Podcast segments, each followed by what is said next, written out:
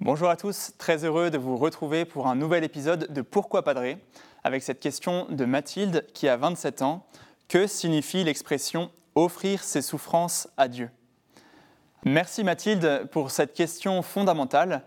La souffrance est une expérience universelle et je crois qu'on peut dire que toutes les religions cherchent plus ou moins à répondre à cette question de la souffrance, de la mort et de la maladie.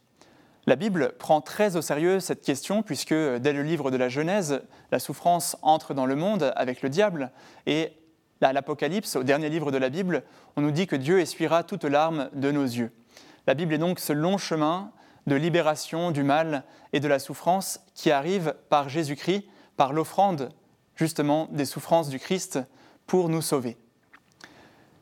Alors, quand on cherche à creuser le sens de l'expression offrir ses souffrances, il faut d'abord éviter une tentation. Cette tentation, c'est de vouloir expliquer euh, notre souffrance ou de vouloir la supprimer ou encore pire, de vouloir parfois la justifier spirituellement. Paul Claudel, le poète, a eu une très belle phrase. Il a dit Dieu n'est pas venu supprimer la souffrance, il est venu encore moins l'expliquer, mais il est venu l'habiter par sa présence.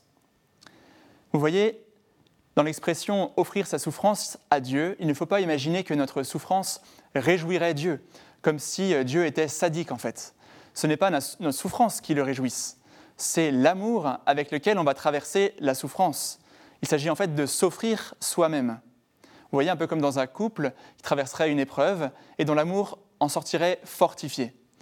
Voilà, ce n'est pas nos souffrances qui plaisent à Dieu, mais c'est l'amour avec lequel on va traverser ces souffrances. Dans la Bible, une grande figure euh, est éprouvée par la souffrance, il s'agit de Job. Job va parcourir différentes étapes pour vivre cette souffrance en relation avec Dieu. La première étape pour lui, ça va être d'entrer en discussion avec Dieu. Pourquoi? Quel est le sens? Moi qui suis juste, pourquoi est-ce que je souffre? La deuxième étape, ça va être d'accepter qu'on ne peut pas tout comprendre, que Dieu est le créateur de l'univers et donc que notre souffrance ne peut pas s'expliquer. Troisièmement, Job va faire de sa souffrance l'occasion d'une prière pour ses amis, une prière d'intercession. Alors vous voyez, mystérieusement, le Christ n'est pas venu supprimer la souffrance, mais il est venu lui donner un sens nouveau. La souffrance, pour les chrétiens, peut devenir l'occasion d'une prière pour les autres et aussi d'une participation à l'offrande du Christ pour le salut du monde.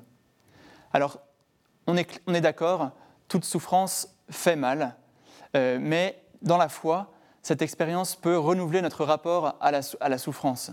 Il ne s'agit pas de dire aux autres offre ta souffrance au Seigneur, car offrir sa souffrance est une décision personnelle, une décision de foi intime que nul ne peut faire à notre place. Alors merci beaucoup Mathilde pour cette question très profonde. N'hésitez pas à continuer à envoyer vos questions à l'adresse pourquoipadré@kteotv.com ou sur les réseaux sociaux avec le hashtag pourquoipadré. À bientôt.